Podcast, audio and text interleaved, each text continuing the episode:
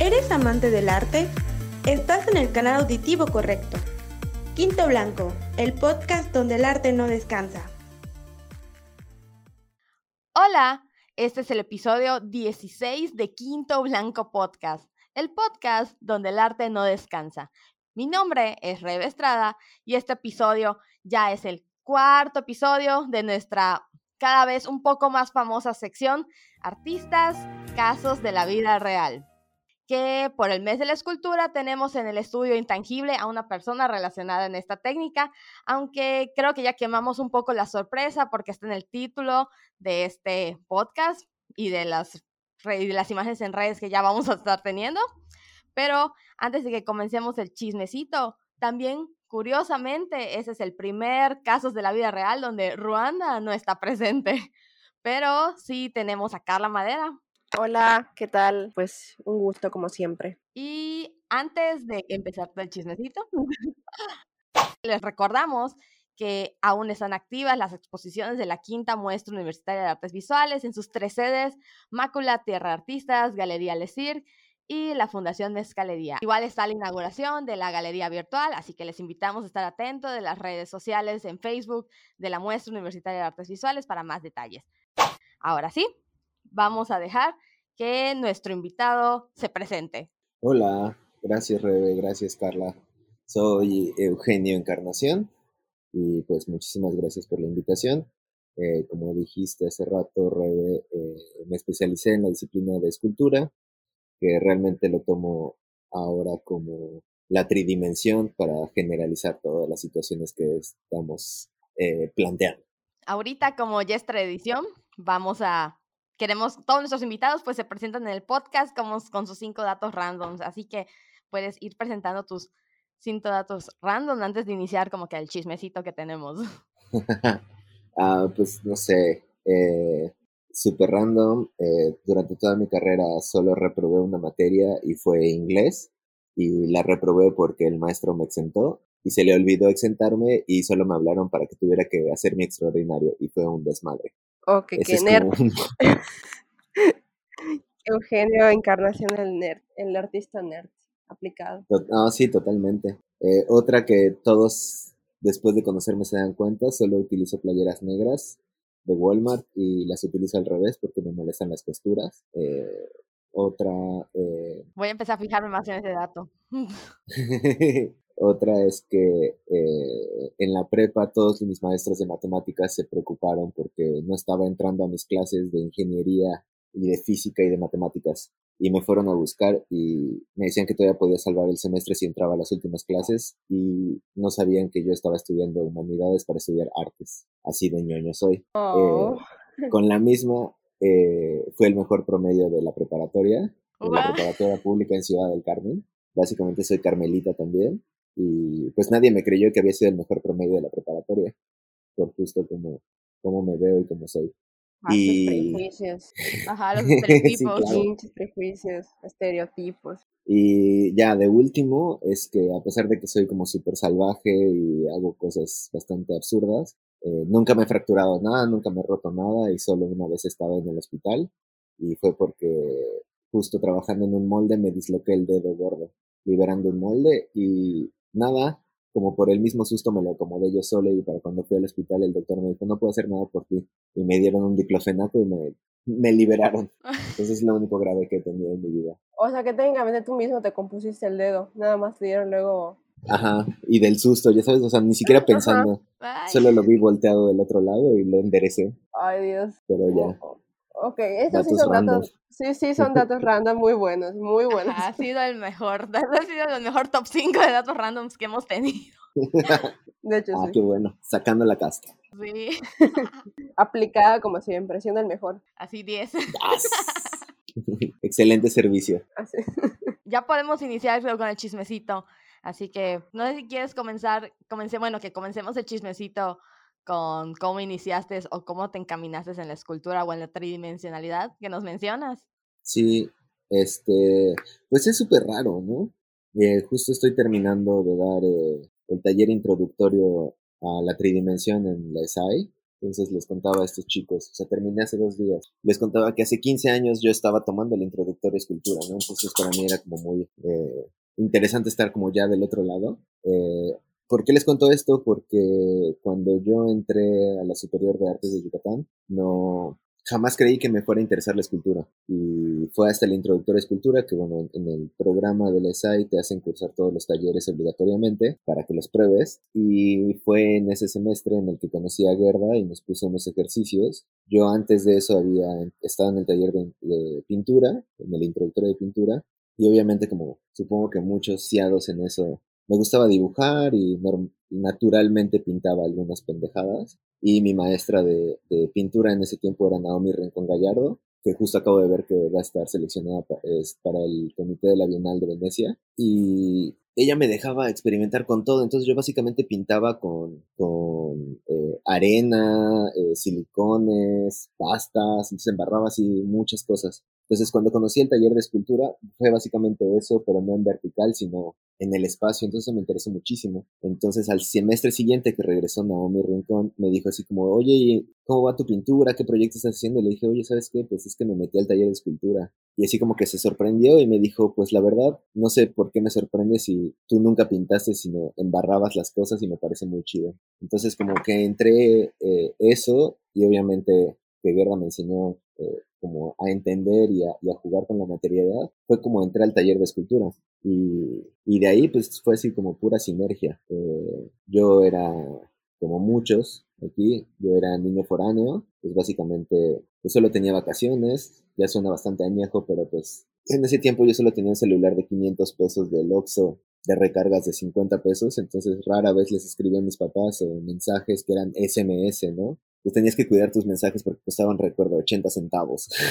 Este, entonces, básicamente no tenía crédito a veces, entonces no iba a ver a mis papás que vivían en Ciudad del Carmen en ese tiempo. Y lo que hacía era quedarme en puentes, vacaciones largas en Mérida, aprovechando que Gerda me había dado permiso de ir a trabajar a su taller. Entonces, desde el primer semestre, o sea, estamos hablando desde 2006, 2007, he ido al menos tres veces al día al taller en Cholula. Entonces, creo que ese es como cómo inicié en la escultura. Eh, y pues como todo, trabajando, o sea, a lo que iba al taller, ¿no? Siempre, siempre, siempre, siempre había que algo que hacer. Y pues entre trabajando y aprendiendo era lo que logré.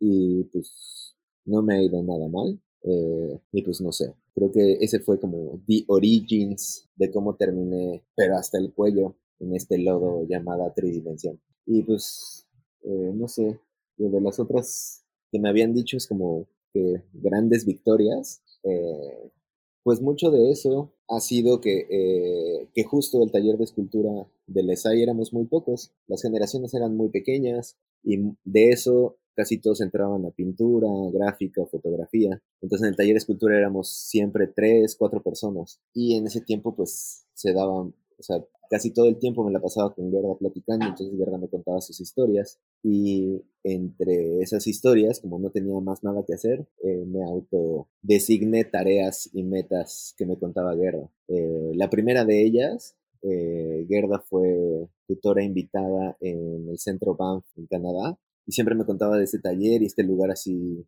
paradisiaco de las artes, que la verdad, si no lo conocen, les recomiendo que entren, es el Centro Banff en Alberta, Canadá. Ahí dio clases de cerámica y era tutora y, ajá, súper padre, ¿no? Entonces como que yo dije, no, yo tengo que ir a ese lugar. Eh, y la otra es que cuando estaba generando proyectos como buen eh, niño foráneo, pues no había mucho dinero y, y yo ya me estaba emocionando en, más materiales, más herramientas y fue como en las fechas en las que a Gerda le dieron creo que su segundo sistema nacional de creadores y me dijo, pues hay una beca para jóvenes, eh, deberías de aplicar para, para que empieces tu carrera artística. Y en ese tiempo era 2008 hice mi primer proyecto del Fonca, una, sí, ahorita que lo recuerdo, es una, una excentricidad horrible, vaciados de resina, una pieza gigante, que no tenía ningún sentido. Claramente en 2008 eh, fui rechazado, pero en 2009 eh, mi proyecto fue aceptado por el Fonca en Jóvenes Creadores y ese ha sido siempre así como mi, mi, uno de mis grandes eh, logros, haber sido el primer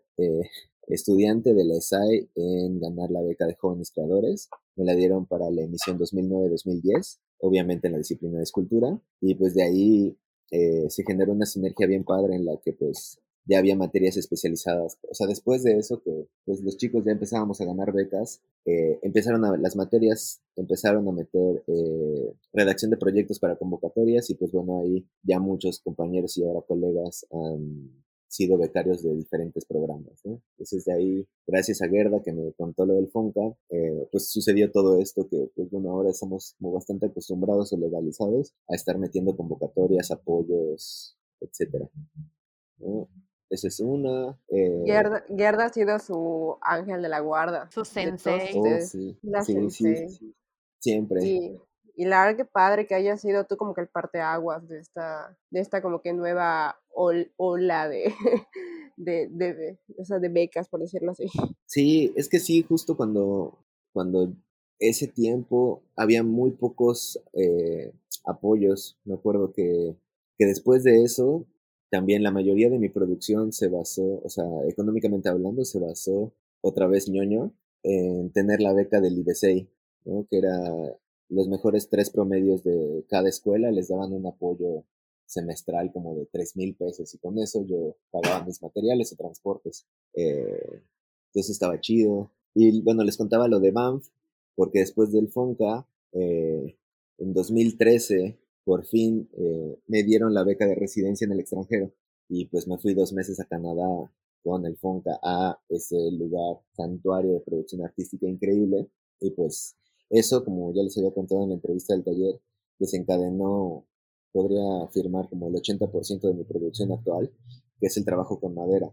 Entonces eso es, para mí fue increíble, porque yo no iba a hacer trabajo con madera, iba a hacer otra cosa y al final por cuestiones técnicas y burocráticas yo no podía hacer mi proyecto a pesar de que había sido aprobado. Pero pues bueno, con la misma decidí aprender, o sea, invertir ese tiempo en aprender algo nuevo que fue el trabajo con madera y el trabajo de madera fina. Y pues qué otro gran logro, pues eh, fue haber ganado joven, eh, creo que la penúltima eh, Bienal Nacional de Artes Visuales de Yucatán, que mi pieza sigue como pieza de adquisición en sede culta, que luego la, exhiben, es una pieza de, ¿cómo? De concreto calcinado. Y pues nada, como que esos son mis tres grandes, grandes, grandes logros que siempre como eh, marco en mi carrera artística. Digo, hay más, pero pues son los que más han los más los que, los, y los que más te han marcado, los que más te han marcado aparte, ¿no? Sí, claro. Digo, ahorita suena como muy de anécdota, pero sí justo, o sea, fue un boom en el que yo tenía parteaguas todos. Entre 19 y 21 años, ajá. Sí. Se marcaron eso y justo coincide en, como dijeron, en esta nueva ola de chicos jóvenes que se habían estado formando en las artes en Yucatán, ¿no? Que ahora pues somos ya eh, medio chaburrucos, ¿no? los chaburrucos, los que iniciaron todos. Somos jóvenes todavía, bueno, hay jóvenes. Eh, comentabas que la beca del 2008 de jóvenes que del FONCA, ¿no? No te la dieron, ¿no? Pero en, en 2009 sí te la dieron, pero fue por el mismo proyecto. No, no, no, no, no. No entendí, no, no entendí bien esa parte. No, no, no, no, justo eh, cada año, eh, obligatoriamente, bueno, de ahora, de hace unos años para acá, sí, cada dos años, pero redacto proyecto para el FONCA, independientemente me lo den o no. Eh, en esa vez, lo que había puesto para el Fonca en el 2008 era una, una esfera hecha de unos moldes de tornillos. Estaba padre, pero realmente no tenía como un sentido. Y luego el proyecto que generé para 2009 sí era más una investigación eh, espacial sobre eh, las instalaciones. Entonces lo que propuse fueron 360 cubos que tenían que ver con cada día del año, que tenían que hacerse antes de la temporada de huracanes. La temporada de huracanes los iba a humedecer y enmohecer, entonces cada uno iba a ser como una unidad independiente única que generaban una instalación más grande y el resto del, año era hacer entre 5 y 10 instalaciones diferentes. Ok, está, o sea, ya, era un proyecto como bien conceptualizado y ejecutado. Sí, justo, ya era así un concepto, digo, un proyecto integral ¿no? Conceptualizado desde una idea que tuviera eh, distintas plataformas. Y a partir de eso hacían, así han sido muchos de mis proyectos, más que solo, ay, voy a hacer una pieza gigante, ¿ya sabes? Sí. Y pues sí, la otra es que también suena como, y supongo que ustedes lo han vivido, suena como muy fácil decir, ah, sí, me han dado tres foncas, pero atrás de eso, por cada fonca ha habido cuatro redacciones de proyectos y tres decepciones, ¿sabes? Sí. Entonces, pues nada, justo este, este año es mi último año. Como joven puedo creador. aplicar a jóvenes, ajá, como joven creador. Por eso Uy. digo que así como, estoy demasiado viejo para ser joven creador y demasiado joven para ser creador. Ajá, entonces estoy como en ese limbo, este, de las, sub- de las subcastas eh, artísticas. Pero pues nada, solo hay que seguirle chambeando. Digo, porque importante es como, a pesar de que se redactan los proyectos, hay que realizarlos, ¿no? O sea, independientemente de si, si te la dan o no, eh, algo Es que también hacemos... como... Sí, claro, o sea, igual y ya no voy a poder hacer 10 piezas, pero pues bueno, esas van a ser las tres mejores, ¿no? Ujú. Ajá. Y pues creo que eso vale la pena, ¿no? O sea, pensando en que si lo vuelvo a aplicar el siguiente año y son los mismos jurados, pues que digan, ah, pues sí realizó el proyecto a pesar de que no le dieron el, el apoyo. O sea, como que esa en mi lógica es bastante eh, meritoria, ¿no? Sí, sí, por Y completo. así, pues no sé. eh, el otro punto que eran como de los malos momentos, pues yo creo que todos hemos tenido malos momentos, más bien como, como qué sería un mal momento, pues no sé. O sea, sí he estado en etapas de depresión súper duras, eh, etapas de cansancio así extenuantes, eh, pero sí que digas malos momentos, pues más bien son como personales, como algunos problemas familiares, o sea, de que no veo a mis papás, eh, ¿no? Justo ahorita ellos están aquí, vinieron de visita justo este fin de semana, Ah, cool. entonces, por eso. A ver, no sé si quieres a- que hablemos ahorita como que esos malos momentos que estábamos como que comentando ahorita o igual ahorita que nos comenta, bueno, hace ratito que estabas hablando de toda esta generación, bueno, que estábamos comentando de toda la generación de la nueva ola de artistas ya ganando becas y así. No sé si nos quieres comentar sobre algunas colaboraciones o con quienes has cruzado por allá caminos y proyectos o has o es como que trabajo echado a la mano y así. Pues, uy, Hay mucha lista. no, pues, eh, eh, sí, o sea, justo, eh, creo que es muy importante, digo, por experiencia, ¿no? Colaborar, ¿no? O, o más bien estar ahí de chismoso, ¿no? Yo, yo siempre me he dicho que soy muy chismoso y le repito, yo siendo niño foráneo, pues la neta me metía a lo que se moviera, ¿sabes? Entonces, como una de esas fue eh, cuando yo estaba estudiando, pues estaba un proyecto eh, de promoción artística eh, que se llamó Front Ground, Galería Manolo Rivero Front Ground, que era iniciativa de Vanessa Rivero eh, y Manolo Rivero y bueno, varios artistas más, que en ese momento eran mis maestros. Y recuerdo muy bien que yo iba en mi bicicleta en la calle 60, di vuelta y vi que estaban en montaje y me bajé, saludé y les dije, me están una mano, no tengo nada que hacer. Y les ayudé ese día, levantamos la expo. Luego, como la siguiente expo, Vanessa me dijo, oye, creo que necesitamos manos, ¿todavía nos puedes ayudar? Y yo, ah, sí, claro. Y como que en esa dinámica, eh, al final entré como, como miembro del crew, ¿no? Y yo estaba, o sea, no, no teníamos puestos, ¿cómo se llama? Eh, establecidos, pero pues sí sabíamos que Omar Said y, y yo nos dedicábamos a la producción y al montaje de todas las exposiciones. Y yo estaba dedicado a producir y a la logística de comprar materiales o de ubicar a los artistas, ¿no? Entonces, con Front Ground estuve eh, un mínimo de cuatro años eh, duros, sacando exposiciones cada tres, cuatro meses. Y pues bueno, ahí mismo conocí a grandes personas, ¿no? Eh, montándole sus exposiciones o, solo platicando con ellos, ¿no? O como de los que más eh, tengo ahorita en la cabeza es a, a Vicente Razo, claro, eh, a Edgar Orlaineta y a mi querida llamada Perla Krause, ¿no? Entonces, como con ellos, así como que era una dinámica súper padre, ¿no? Hablando como de colaboraciones, por un lado Front Ground y conocer a todos estos artistas. Y ahí me empezó a, a, a llamar mucho eh, producirle piezas a otros artistas, eh, que también ya venía haciendo con el taller de la fundación, que era ayudarle, ser asistente básicamente de, de los artistas en residencia que tenía Gerda, ¿no? Pero me empezó a llamar poder eh, hacer otras piezas para otras personas que básicamente ellos necesitaban un trabajo, ¿no? O sea, un trabajo técnico. Entonces así le produje piezas a varias personas que, y digo, es todo el chiste de esto, eh, justo por, ¿cómo se llama? Eh, por ayudarle a otros artistas. Iván Trueta eh, tenía un amigo que un día necesitó una pieza y me preguntó que si la podía hacer. Le dije que sí, me contacté con el amigo de Iván Trueta, me mandó las especificaciones, tardé como un mes en producir un, un bloque hermoso. Era, no lo olvido, 55 centímetros de alto por 25 por 25 eh, en un color translúcido, color eh, lavanda. Y ellos me mandaron tres tipos de color lavanda, hechos en resina cristal. Y yo nunca lo había hecho, decidí aventarme. Me acuerdo que para ese tiempo cobré como 12 mil pesos, que básicamente mucho era material. Este, salió increíble y ya cuando lo mandé, me mandaron mi, mi ficha de depósito y me acuerdo que obviamente viene en la ficha de depósito y decía Galería Curimansuto. Entonces yo me quedé así como de qué pedo. Y entonces ya le escribí a este chavo y le dije, oye, pues nada más para saber a quién le hice la pieza o parte de la pieza. Y me dijo, ah, pues no sé si lo conozcas. Digo, ahorita justo acaba de fallecer. Este, me dijo, fue un pedazo para una pieza de Jimmy Durham que se va a exponer en Nueva York. Y yo así de, ¿neta? ¿En serio? así como, ¿neta?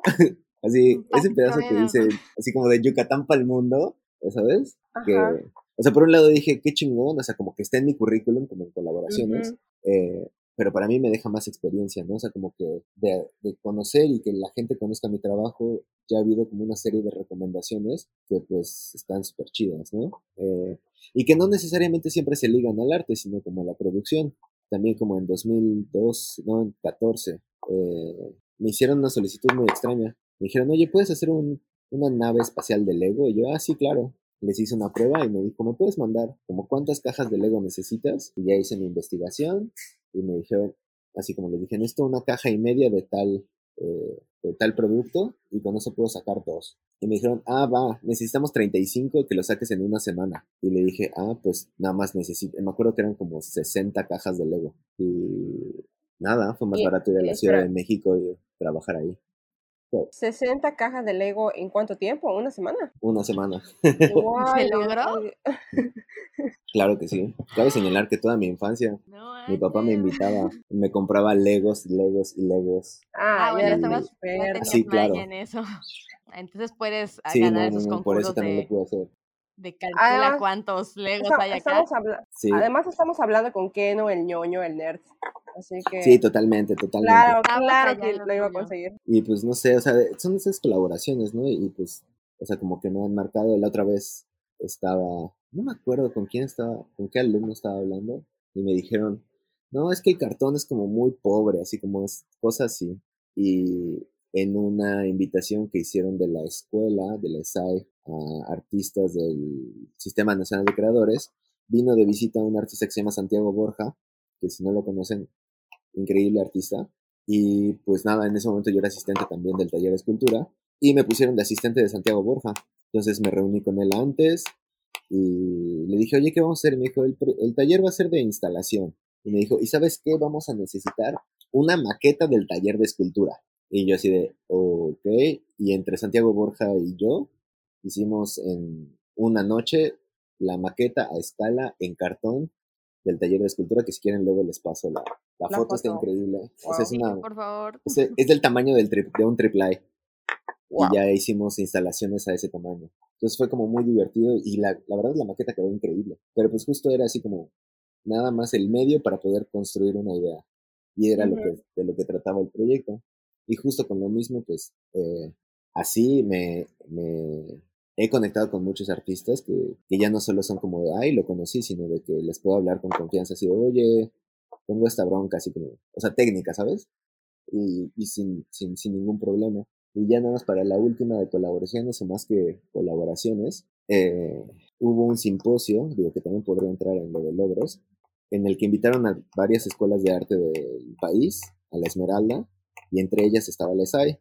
Y la invitación era al maestro de escultura y a un asistente. Entonces, eh, Gerda no tenía eh, ganas de ir ni tiempo, entonces me mandó a mí en representación de ella y de la escuela. Y digo, independientemente de lo que fue o qué, qué sucedió con eso, estuvo increíble conocer a los otros maestros de las escuelas de arte y a todos los asistentes de sus maestros. O sea, como que los multiversos, para mí fue así como conocer los multiversos, ¿no?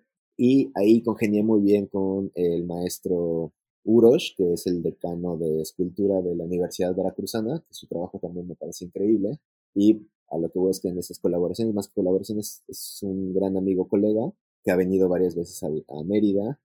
Eh, lo he invitado ya dos veces eh, para que sea maestro invitado en el taller de introducción, que les cuente sus procesos a los alumnos y también logramos un convenio con el Sistema Nacional de Creadores para que hace dos años y medio eh, viniera a dar un curso de eh, proyección, o sea, de, maquetaje virtual para proyectos eh, internacionales. Entonces, como que es así, más que colaboración, son conexiones que, que se han dado como la dinámica de ir produciendo, ¿no? Y ya, creo. Y ahí podría seguir, o más bien como que pregunten. No importa, si quieres compartir uno más, nosotras aquí encantadas escuchando.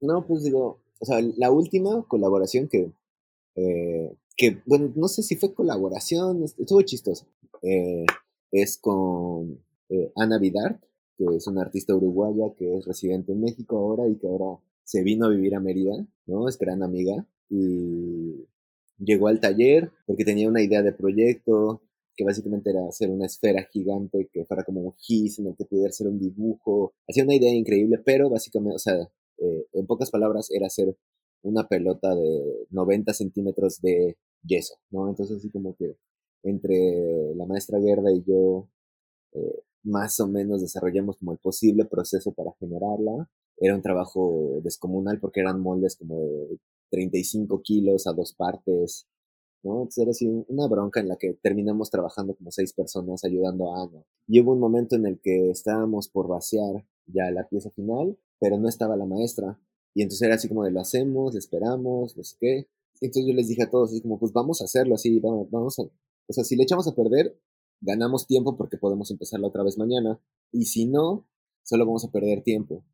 Pues como que empezamos, lo hicimos, y como niños chiquitos haciendo travesuras, la maestra se asoma y nos ve así a cinco personas paradas en una mesa cargando el molde y yo abajo embarrando y dice, ¿qué están haciendo? Y este, y entonces me asusté y le dije, es que pensé que si lo hacíamos así, así, así, entonces se quedó viendo, vio, sacó su celular y dijo, háganlo, que no tiene razón, por eso es mi hijo. Y sacó su celular y tomó una foto. Que esa sí está en, el en el Instagram de la fundación, o sea, esa foto la tomó Verda. La voy a Fue así como que entonces como nos van a cagotear, Ajá, pero realmente eh, ahí fue así como de, ok, lo, lo, estoy logrando, ¿no? Este, y pues nada, esa fue la única bola gigante que sacamos porque sí fue un gran, gran, gran proceso. Eh, y justo salió también que solo necesitamos sacar una. Solo, solo tuvimos que sacar una, ¿no? Porque sí funcionó totalmente bien, como se planteó. Y pues esa es como otra anécdota chistosa. Y ya. Ay, suena muy, no sé, suena muy, muy, no sé si muy romántica muy, muy poética esta parte de, pues, cómo comenzó, pues, Guerra fue tu maestra y ahorita tú estás ahorita igual como que enseñándole a otra generación y aparte colaborando, pues desde siempre estás haciendo esto, básicamente. Y pues aquí creo que vamos a ligarlo ya a otra cosa, a otra pregunta para seguir la plática. Y es como, pues nos acabas de decir que estás dando la, la asignatura de tridimensión, introducción a tridimensionalidad. Sí, o sea, ahora soy el maestro titular con, junto con Rafiki, porque ahora somos dos maestros dando la misma clase. O sea, ahora los dos somos el, o sea, los dos ocupamos el taller que eh, Gerda inició. Y parte de nuestro trabajo como titulares del taller de, de tridimensión es hacer el introductorio al taller de tridimensión. ¿Eso qué quiere decir? Que eh, el primer año en la SAI tienes que pasar por todos los talleres, que son todos los introductorios. A partir del tercer semestre puedes escoger en qué talleres semestrales quieres tomar y solo puedes tomar uno el semestre. Entonces, básicamente, el introductorio es para que, uno, los chicos conozcan a los maestros y, los, y qué se producen los talleres, y la otra es los maestros podamos ver qué chicos tienen potenciales en qué talleres. Entonces está como bien padre. Y lo que les decía es que justo acabamos de terminar el introductorio, que esta es la segunda generación virtual. Eh, solo espero que no me hayan mentido, pero todos dijeron que salieron muy eh, felices con el taller de, tridimensión virtual, eh, porque justo la dinámica que hicimos Rafik y yo es que no es que fuera teórica, sino más bien que fuera contextual, ¿no? O sea, que, poder, que pudieran entender eh, globalmente de qué se trata la, la, tridimensión, cuáles son los procesos, cuáles son las diferentes formas eh, de acercarte a la tridimensión, ¿no? Eh, o sea, pasamos desde acciones que se convierten en tridimensionales, como, ¿cómo se llama? como las esculturas de un minuto de Erwin Worm, ¿no? Hacemos un ejercicio a partir de eso, como, ¿cómo se llama? Como, como inspiración, ¿no? O sea, como para, para que vean qué tipo de procesos.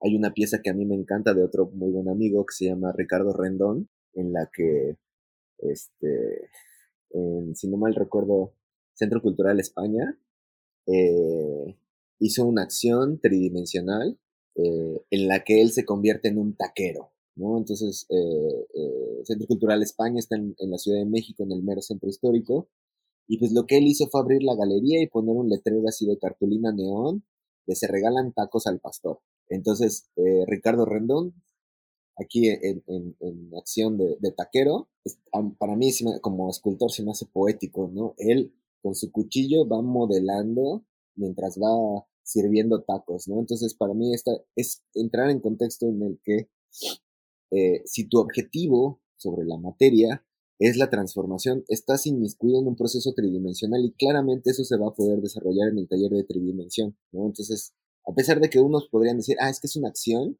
eh, es, es, es un performance, eh, ¿sabes? O sea, para mí eso de, de, de tomar el trompo de pastor y empezarlo a rebanar es modelar así un, un bloque este, de mármol renacentista, ya en estas dinámicas sociales, culturales, mexicanas, ¿por qué no entender a un pastorero como, ya sabes, como modelar el cuerpo de un trompo, ¿no? Y hasta qué momento es el, el trompo perfecto, así el carboncito quemado. O sea, como esas cosas son las que me emocionan y de eso se trata el taller de, de, de tridimensión y el introductorio del ESAI. No entonces yo necesitaba esto en mi clase de, escultura de la facultad. Aquí quemando gente otra vez. Todo, todos lo necesitábamos, todos. De hecho, hablaba de eso el día de la fundación, cuando ustedes empezaron a hablar de eso, Rebe yo volteándonos así de, ay, igualito a los maestros de escultura de la UADI, igualitos. Yo tengo mi anécdota y lo voy a ah, sacar en este pues podcast. de esa clase. Tengo una así de que no lo quemé, pero lo voy a terminar de quemar aquí en este episodio en mi primer, en mi, ¿qué? Era el, es taller uno, ¿no, Carla? Bueno, taller de sí, escultura. taller uno de escultura. Ajá. El maestro pues nos estaba enseñando, ¿qué era?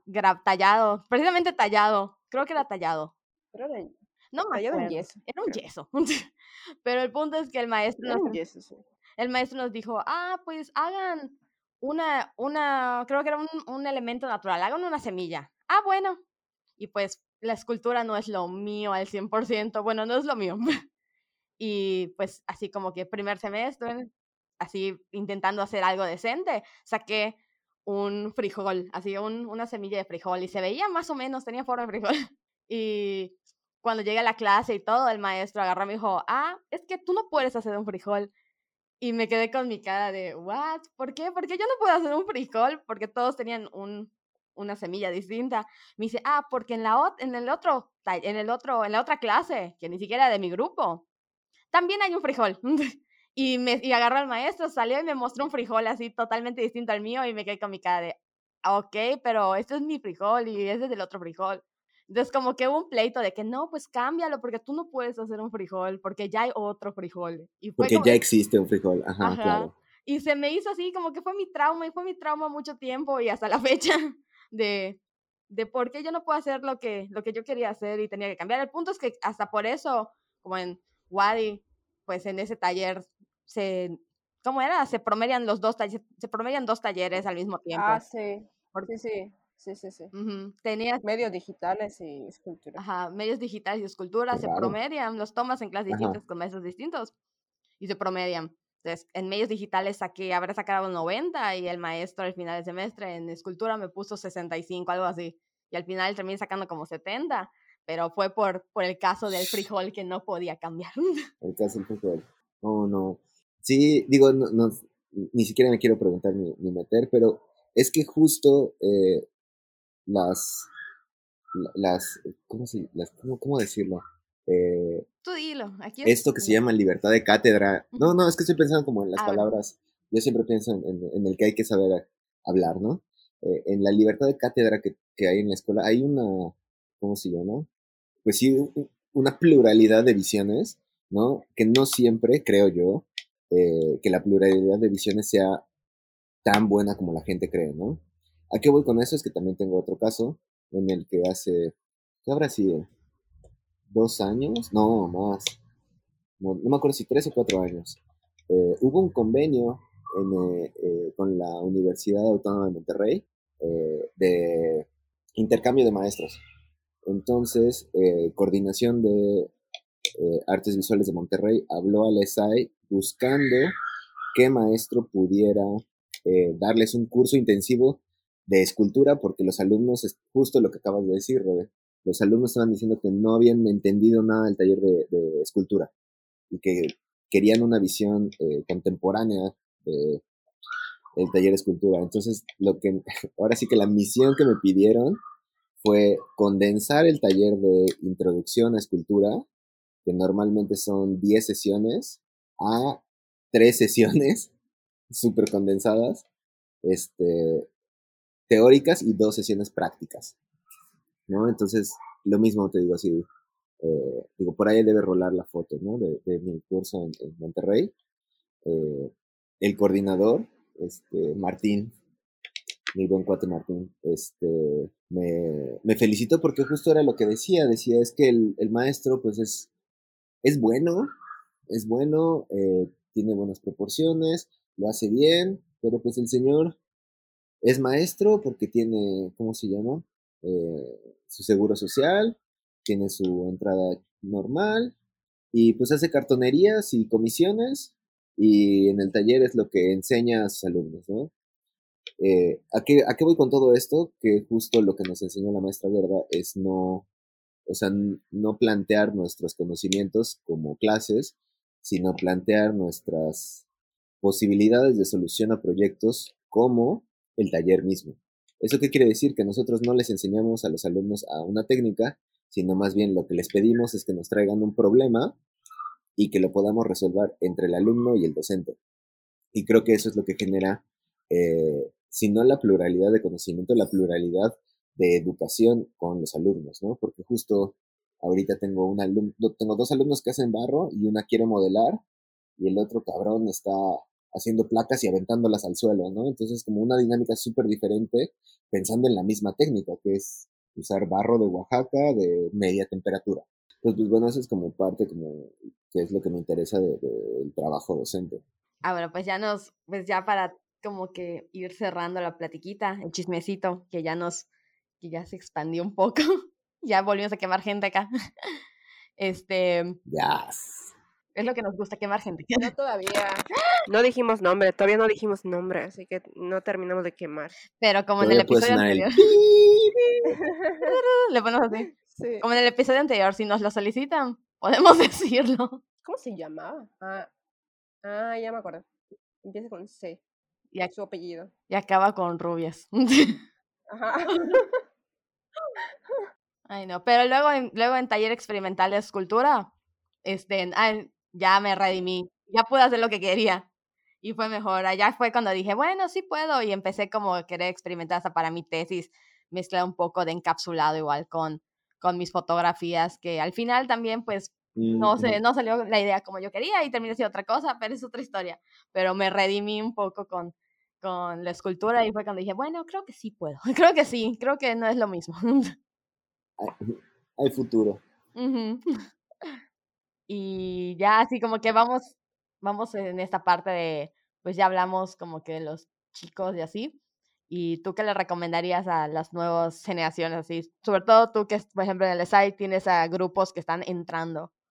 Uh, pues es que son como mucho, ¿no? Y justo eh, el trabajo como maestro es eh, eso, una, una asesoría eh, como personal, ¿no? Entonces, digo, ¿qué es lo que, lo que más me gusta?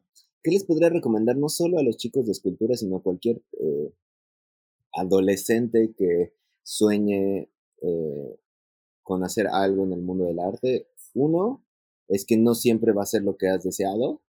¿Y a qué me refiero con eso? Con el ejemplo de que, o sea, por más de que quieras hacer pintura, o sea, ábrete a otras cosas, ¿no? En mi caso, yo quería hacer video, foto, pintura y terminé cinco años, o sea, en la especialización en el taller de escultura, ¿no? O sea, eso es increíble.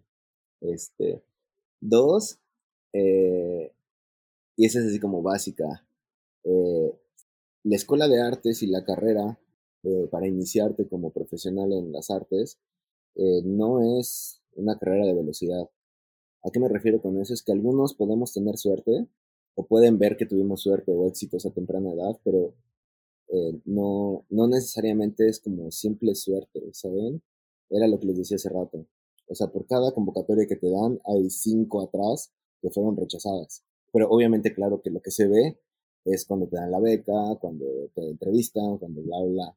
Pero pues nadie te entrevista porque tu proyecto no salió, ¿sabes? Entonces sí, esa es recomendación básica. No es una carrera eh, de velocidad, es una carrera de resistencia.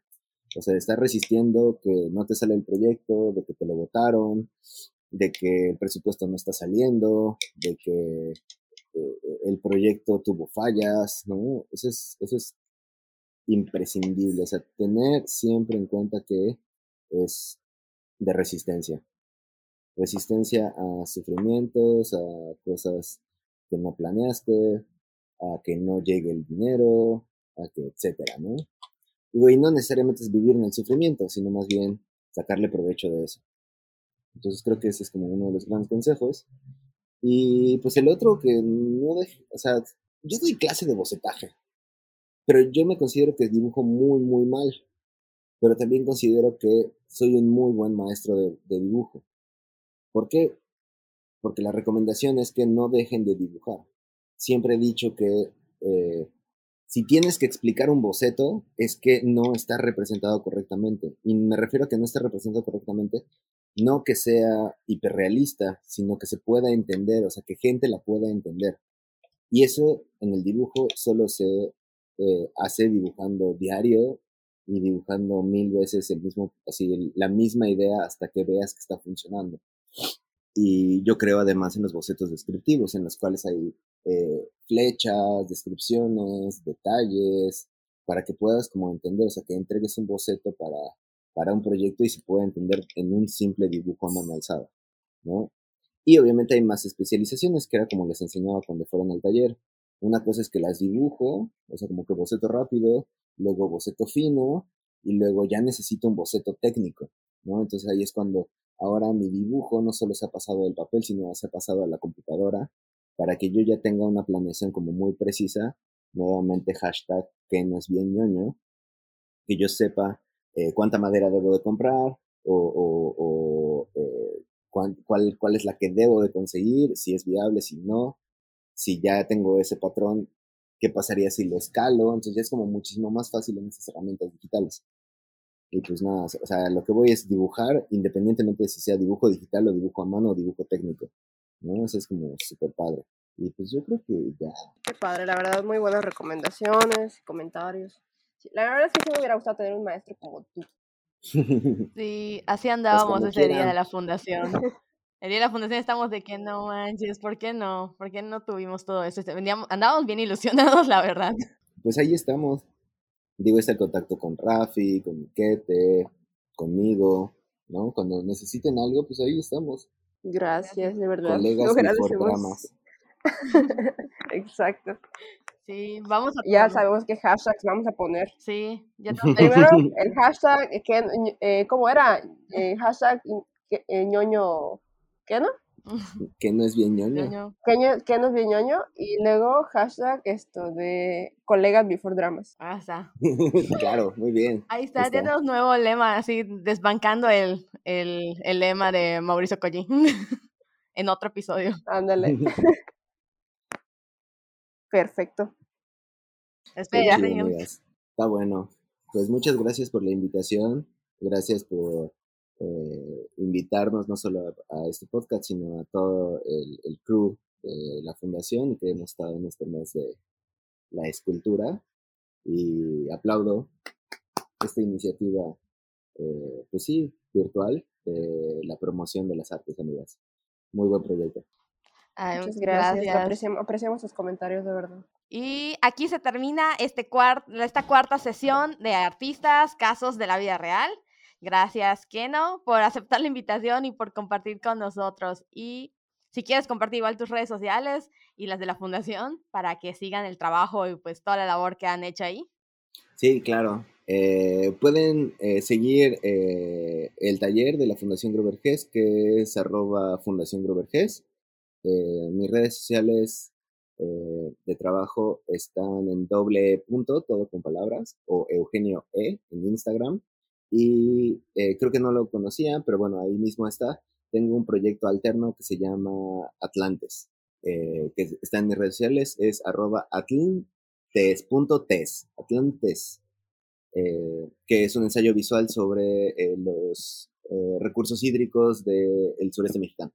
Entonces ahí es otra cosa que me encanta, que ha sucedido con pandemia. Pero bueno, muchas gracias amigas. Nada, ya, ya te seguí, ya, te, ya le voy a seguir Atlantes. Y ahorita voy ah, a irme a seguir. Ahorita te sigo otra vez. Perfecto.